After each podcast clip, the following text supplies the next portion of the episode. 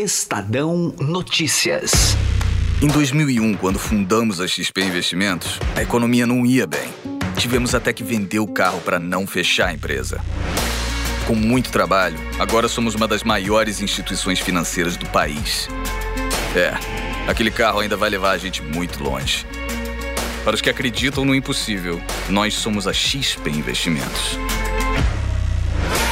Acredite, xp.com.br.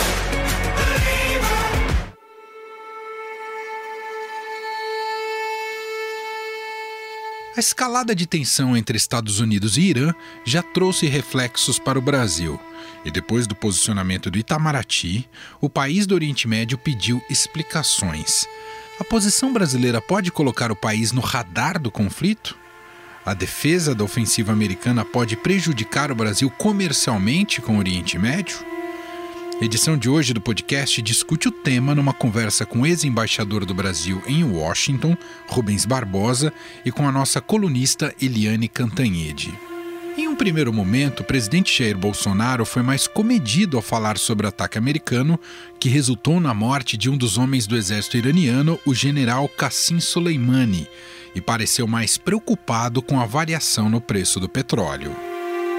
Pois o que mais nos preocupa é uma possível alta do petróleo. Está em torno de 5% no momento. Conversei com o presidente da Petrobras também. É, a, exemplo do que aconteceu na Arábia Saudita, o ataque de drones, é, em poucos dias voltou à normalidade. O que a gente espera que aconteça agora também.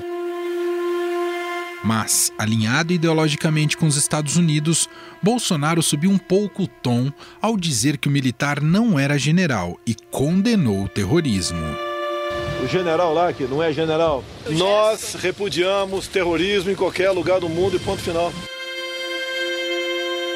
No entanto, foi uma nota emitida pelo Itamaraty que causou irritação no governo iraniano. Na nota, a diplomacia brasileira disse apoiar a luta contra o flagelo do terrorismo e condenou um ataque à embaixada dos Estados Unidos em Bagdá, mas não condenou a morte do general. Com isso, a encarregada de negócios do Brasil em Teherã, Maria Cristina Lopes, foi convocada pela chancelaria iraniana para dar explicações. O embaixador do Brasil no Irã, Rodrigo Azevedo, está de férias. Jair Bolsonaro minimizou o episódio. Estou aguardando a, a, o que haverá após essa convocação aí. Okay? É um direito deles, como é o meu também. Mas afinal, qual deve ser o papel do Itamaraty em situações de grande tensão bélica? Sobre essa questão, fomos atrás do ex-embaixador do Brasil em Washington, Rubens Barbosa, sobre a posição tomada pelo país. Tudo bem, embaixador? Obrigado por nos atender. Obrigado. Como é que o senhor avalia até agora a posição diplomática do Brasil em relação a essa crise envolvendo Estados Unidos e Irã? Ah, o Brasil que chegou a, a condenar ah, os ataques à, à embaixada americana no Iraque, mas não condenou a morte do general. Uma, há uma leitura que há um alinhamento maior aos Estados Unidos. Como é que o senhor avalia, embaixador? Olha, a nota que o Itamaraty deu claramente uh, deu uma ênfase ao terrorismo que não era comum na política externa brasileira. O terrorismo está na Constituição, não há nenhuma novidade em defender o terrorismo, contra o terrorismo. Mas a maneira como foi feita, ela uh, coloca o Brasil uh, num dos lados. Eu, eu acho que para defender o interesse brasileiro, o melhor era a gente ficar equidistante dessa crise, porque é uma crise no Oriente Médio, nós não temos interesse direto uh, nesse conflito, mas interesses indiretos, tanto comerciais como políticos, e uh, a melhor posição é uma posição de equidistância, nem a favor de um lado nem de outro. A convocação da encarregada de negócios do Brasil em Teherã, Maria Cristina Lopes, pela chancelaria iraniana, já é uma reprimenda a essa nota, embaixador? Não, é uma, esse é um procedimento normal, não é? Chama o embaixador para o Ministério do Exterior convoca o embaixador para o embaixador explicar a posição do país. Quer dizer, não deixa de ser uma uh, observação uh, do governo iraniano que eles notaram que o Brasil tomou um partido, entendeu? É uma, é uma ação do governo iraniano para uh, sinalizar ao Brasil que se notou a mudança da posição do Brasil.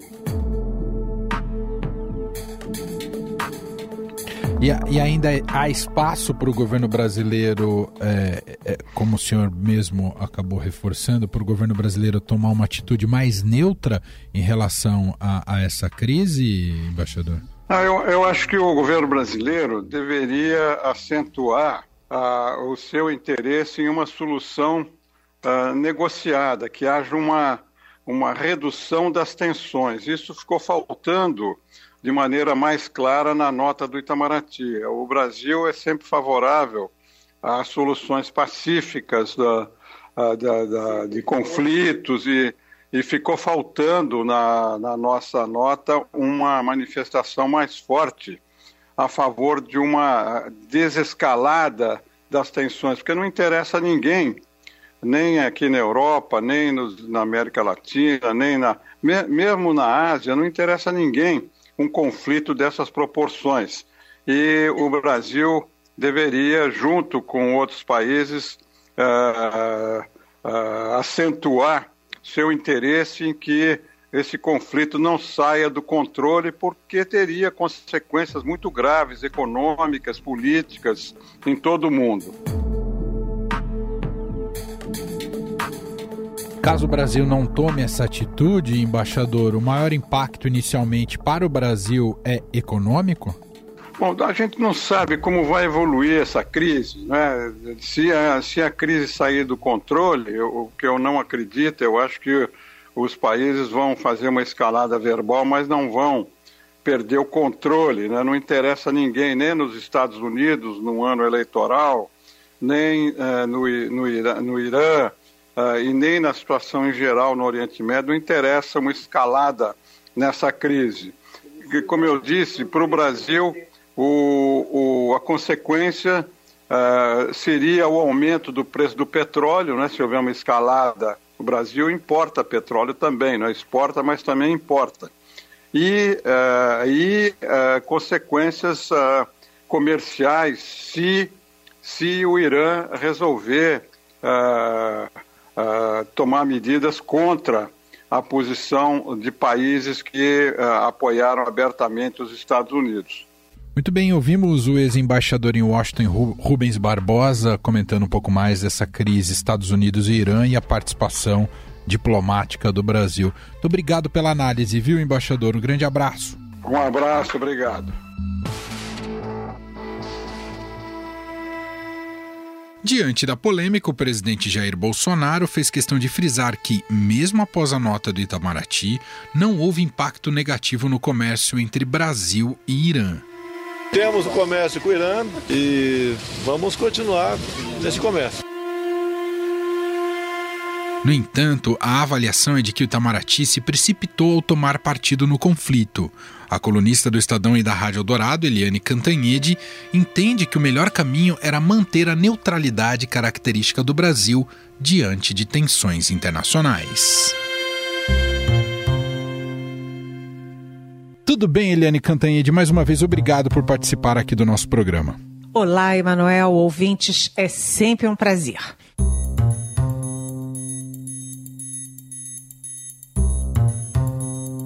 Eliane, começando justamente pela, pelo posicionamento de Itamaraty, como é que você observou?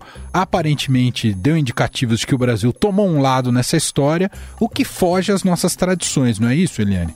Exatamente, Manuel. Se a gente pegar toda a história, toda a tradição da política externa brasileira, isso eu estou falando lá desde o ex-presidente Geisel, desde o ex-presidente Figueiredo, ainda na ditadura militar, e depois ao longo de todo o processo de redemocratização, o Brasil tem uma política externa bastante cautelosa, bastante independente, sem alinhamentos automáticos.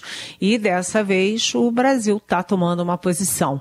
Na nota que foi discutida ao longo de toda sexta-feira pelo presidente Jair Bolsonaro com a diplomacia, com os militares, o presidente acabou apoiando uma nota que é francamente, claramente defendendo os Estados Unidos.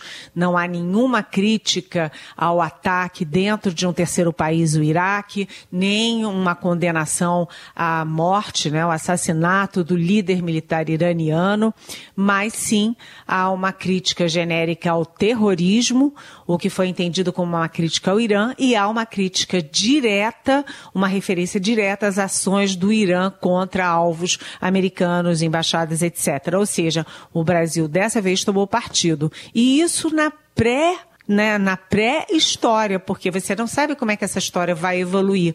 O grande temor é que se houver uma evolução ruim para uma guerra, alguma coisa, que os, os Estados Unidos exijam não só um posicionamento teórico, mas até uma ação prática do Brasil. E aí, como é que fica?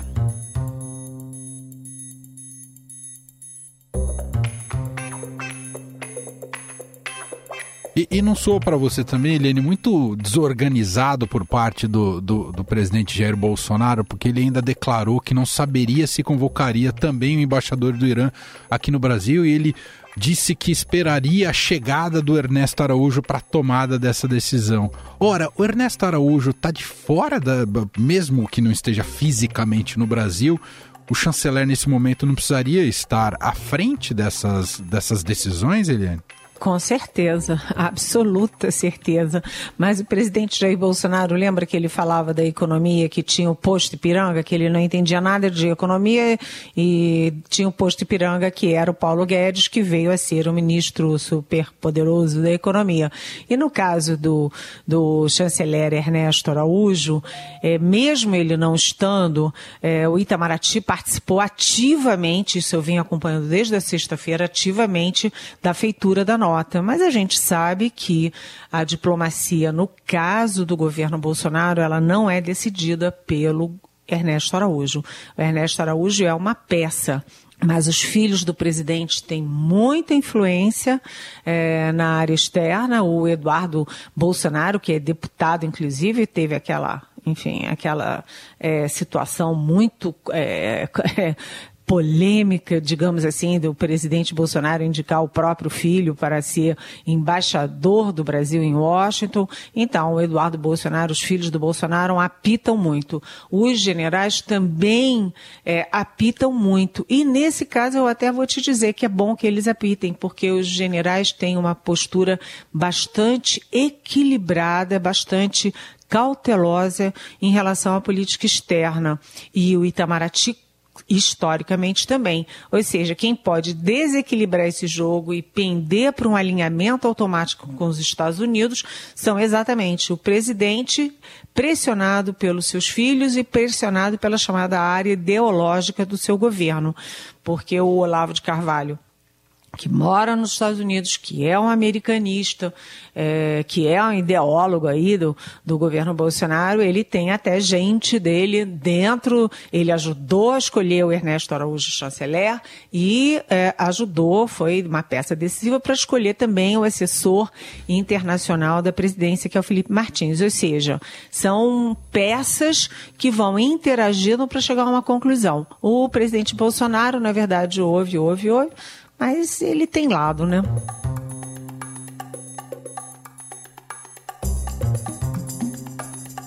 Eliane, queria aproveitar a sua participação e colher um pouco mais da análise internacional. Você fez uma coluna muito interessante nessa, nessa terça-feira uh, no Estadão, falando um pouco mais do que você cunhou de tragédia moderna uh, da relação dos Estados Unidos ali com o Iraque.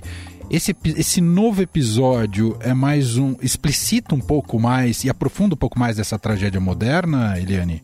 É, é uma tragédia moderna, Emanuel, sabe por quê?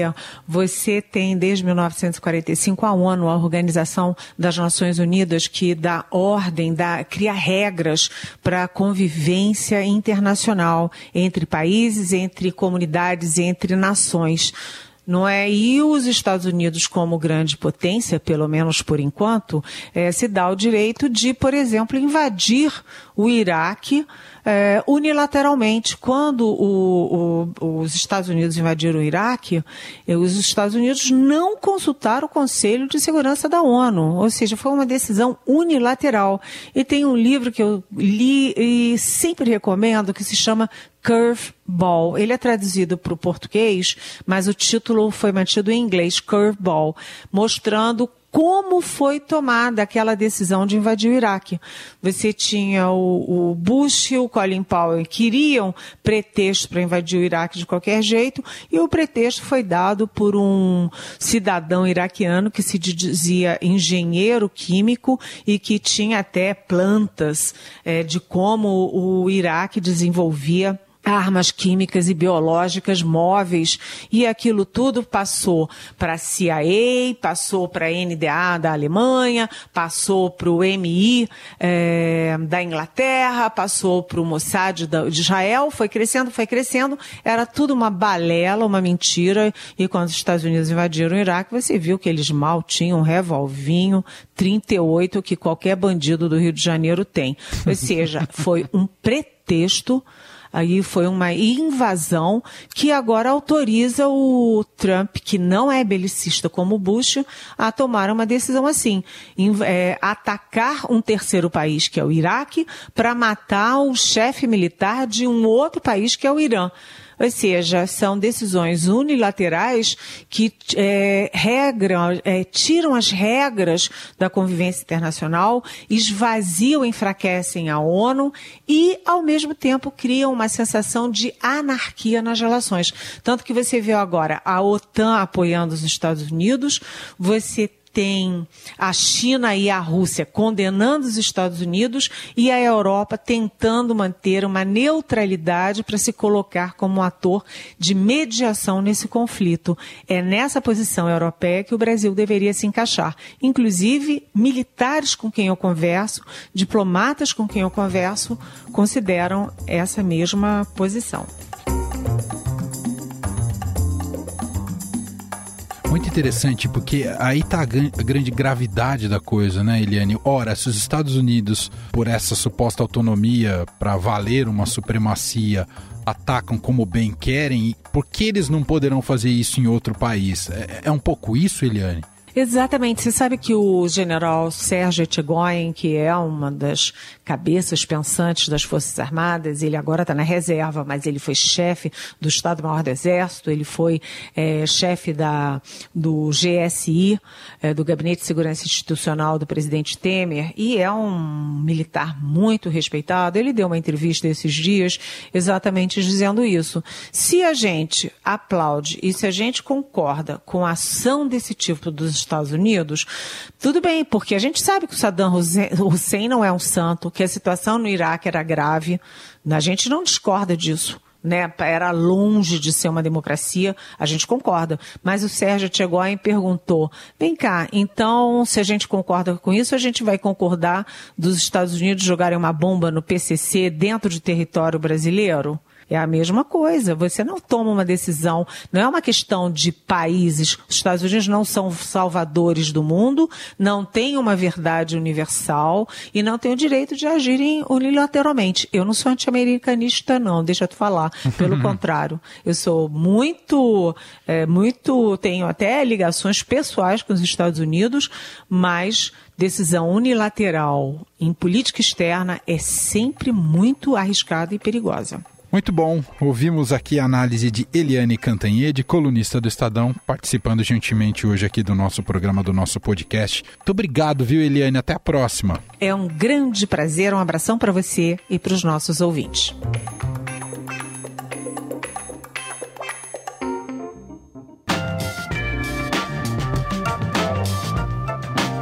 Estadão Notícias desta quarta-feira vai ficando por aqui. Contou com a apresentação minha, Emanuel Bonfim, produção de Gustavo Lopes e montagem de Nelson Volter.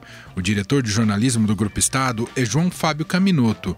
Mande seu comentário e sugestão para o e-mail podcast@estadão.com. Um abraço para você e até mais. Estadão Notícias.